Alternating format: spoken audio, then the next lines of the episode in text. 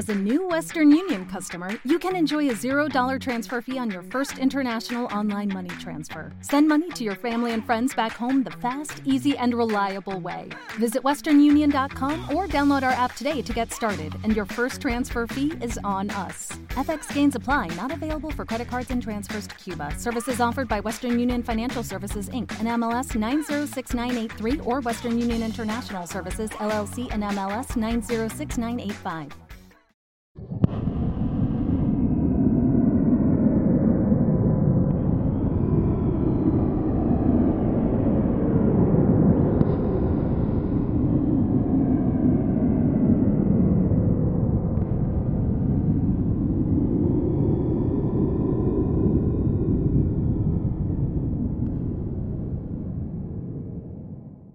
¿Alguna vez has oído hablar de James Retina? Salvo que estuvieras muy metido en el mundillo de los juegos de disquete caseros de los 80, concretamente en la zona de San Francisco y la región de California Central, es bastante improbable que hayas oído hablar de él, y mucho menos que lo hayas jugado. Aunque es un hecho sin confirmar, la creencia popular es que el juego fue creado como un proyecto artístico anónimo y fue distribuido en secreto o bien por el artista o bien por el colectivo artístico que se encontraba detrás de su desarrollo para ver qué sucedía. Los que afirman haber poseído una copia de James Retina coinciden en un mismo punto. Su copia tenía un número blanco escrito a mano en el propio disquete, que se supone que sería la forma del autor de indicar una serie limitada. El número más alto que se ha podido confirmar es 210.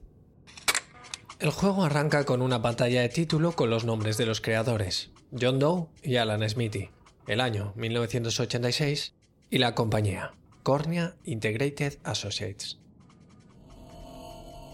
Lo único que suena es una nota sostenida que muchos jugadores pasaron por alto. Quizá porque el sonido era realmente débil o porque tenían el audio demasiado bajo como para poder escucharlo. Por supuesto, lo más impactante de la pantalla de título que da comienzo al juego es la imagen que ocupa toda la pantalla.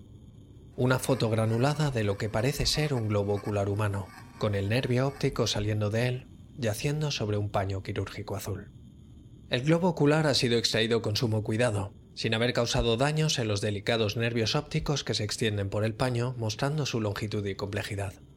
Puesto que el nervio óptico está conectado al cerebro justo por encima del cerebelo, no hay forma de llevar a cabo una cirugía como esta sin matar al paciente, siempre cabiendo la posibilidad de que el paciente ya estuviera muerto cuando se llevó a cabo. El globo ocular tiene el iris marrón, y se puede confirmar que es de tamaño adulto gracias a un bisturí ensangrentado que sirve como referencia.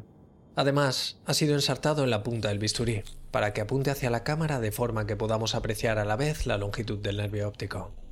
Los que han recreado de memoria esta imagen de la pantalla de título dibujándola han delatado que la posición de la pupila respecto a la curvatura del nervio, la colocación en el paño y el ángulo del escalpelo siguen la proporción áurea. Queriendo decir esto, que alguien trabajó muy duro hasta hallar una composición que le dejara satisfecho. Algo que muchos de los que han estudiado el juego señalan es la gran cantidad de esfuerzo requerida para crear la foto.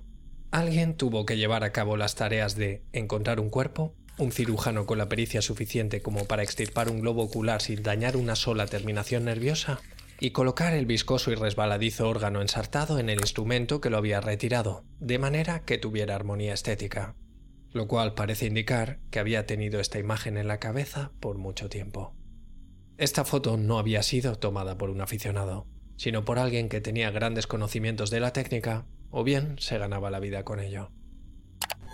Una vez seleccionabas nueva partida, la única opción disponible en la pantalla de título, esta desaparecía con una cortinilla de espiral, y la nueva aparecía mediante el mismo recurso, mostrándose ahora una fotografía también algo granulada. En este caso, se trata de una mujer, presumiblemente la Jane que da título al juego, de cuello para arriba. Los jugadores han descrito que el modo en el cual la foto está tomada ya resulta inquietante.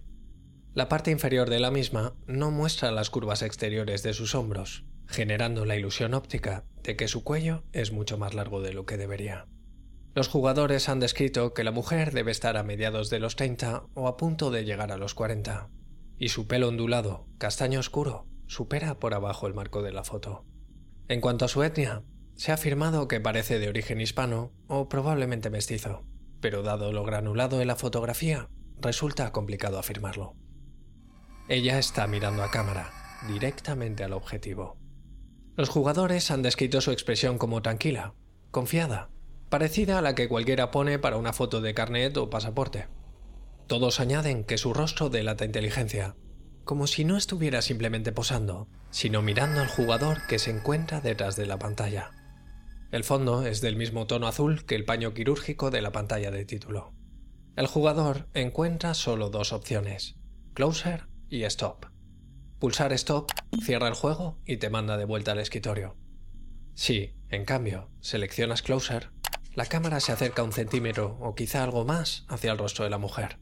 De esto uno no se da cuenta en primera instancia, pues la distancia recorrida por la cámara es tan pequeña que parece que el juego nos esté mostrando la misma foto una y otra vez.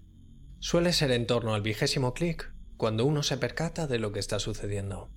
No es posible clicar rápidamente, pues el botón permanece inhabilitado unos 10 segundos antes de que sea posible pulsarlo de nuevo. Cada vez que los jugadores presionan Closer, la cámara se desplaza a la misma distancia. No es simplemente un zoom, no se está escalando la foto, se trata de una foto nueva en cada clic. Los jugadores señalaron que la mirada de la mujer se iba adaptando a la posición de la cámara. Tras pulsar Closer unas 200 veces, se puede apreciar que la cámara se dirige hacia el ojo izquierdo de la mujer. Para entonces, el jugador lleva más de media hora haciendo clic. Muchos de los que lo jugaron se rindieron por puro aburrimiento alcanzado este punto. Pasados otros 20 minutos, el fondo azul ya no está a la vista, con la cara y el pelo de la mujer llenando la pantalla por completo. Pasados otros diez, solo su cara es visible, con su expresión tranquila, inalterada. Tras una hora total de clics, solo su ojo izquierdo es visible, mirando directamente a cámara. Fue llegado a este punto cuando algunos de los jugadores quitaron el juego, puesto que la cámara estaba tan cerca del ojo que resultaba absurdo que el botón de closer aún siguiera disponible recordando la impactante imagen del globo ocular extirpado, detuvieron el juego por no querer ver qué sucedía después. Aquellos que persistieron, ya fuera por curiosidad o por no querer reconocer que habían malgastado una hora entera, cuentan que la cámara sigue aproximándose a la superficie de su ojo. A pesar de que no hay un cambio evidente, la imagen nos da ahora la impresión de que hemos penetrado en el globo ocular de la mujer, y vemos cómo muestra la superficie interior del globo con venas rosadas ramificándose desde la retina. Si el jugador continúa pulsando Closer, es llevado a lo que parece ser el nervio óptico entrando en la cavidad del ojo, pero puesto que prácticamente todo lo que vemos es rosa, es difícil asegurarlo.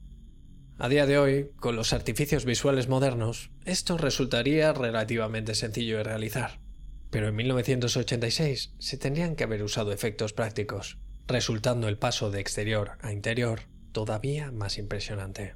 Se tendría que haber empleado una pequeña cámara endoscópica para lograr este efecto, teniendo en cuenta que esta tecnología no era muy accesible en 1986. ¿Dónde y cómo los creadores del juego consiguieron una cámara endoscópica? Es otro misterio. El botón de Closer sigue disponible, llevando al jugador a seguir el nervio óptico a través del cráneo y bajo la superficie del cerebro. Algunos jugadores dicen que fue esta parte, y no las que habían visto anteriormente, la que los hizo sentirse físicamente enfermos. Pasado el tiempo, se acaba llegando a donde los nervios se ramifican y se abren en abanico hacia los lóbulos occipitales. Los jugadores que han visto más adelante fotos de esta parte del cerebro señalaron que todo este viaje tuvo que ser llevado a cabo en una persona viva, o como mínimo en una que hubiera fallecido muy muy recientemente, puesto que los tejidos no estaban grises ni presentaban decoloración. Es llegado a este punto, cuando se han alcanzado los lóbulos occipitales, que la opción de Closer desaparece. Aparece un nuevo botón en el lado opuesto al de Stop. En este se puede leer Farther. Las reglas de Farther parecen ser las mismas que las de Closer, puesto que solo puede ser pulsado una vez cada 10 segundos, pero la distancia recorrida con cada clic parece mucho mayor. El primer clic manda al jugador varios centímetros atrás por donde solía encontrarse el globo ocular. Ahora una cavidad roja vacía, pero limpiada con esmero. El siguiente clic permite ver la cavidad vacía y el otro ojo. El tercero nos permite ver el rostro al completo, aunque la inteligencia serena ya no está presente. El cuarto clic nos devuelve al plano de su cara, pelo y cuello. Su tono de piel es ahora cetino. y su mandíbula cuelga en señal de defunción. El quinto clic nos lleva aún más atrás, más que la imagen inicial, mostrándonos que su cabeza ha sido cortada justo por debajo de donde mostraba la foto inicial. Se puede apreciar una pequeña mancha de sangre en el fondo azul detrás de ella. El sexto clic nos muestra la cabeza sola rodeada de paños quirúrgicos azules. El botón de Farther desaparece y la única opción restante es la de Stop. Dada la forma en que su cabello cuelga del cráneo, no hay forma posible de que la cabeza esté yaciendo en una superficie con la cámara sacando las fotos suspendidas desde arriba. Algunos jugadores trataron de recrear la foto haciendo que alguien con el pelo largo se tumbara en el suelo y con ellos tomando la foto desde arriba, y luego con la misma persona de pie y colocándose ellos ahora enfrente. El pelo siempre se iba hacia los lados al menos un poco por lo que estos jugadores llegaron a la conclusión de que la cabeza tenía que estar de algún modo suspendida sobre un muro forrado con los paños. El creador o creadores de James Retina nunca han salido a la luz, más que probablemente por el miedo a ser, sin lugar a dudas, arrestados. La mujer del juego no ha sido nunca identificada, pese a que se han realizado investigaciones con casos de personas desaparecidas tomando el juego como pista.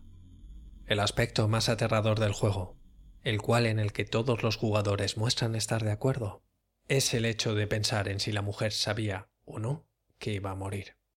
Su expresión es la de alguien que cree estar sencillamente participando en un proyecto inofensivo, o la de alguien que está absolutamente en paz conociendo su destino.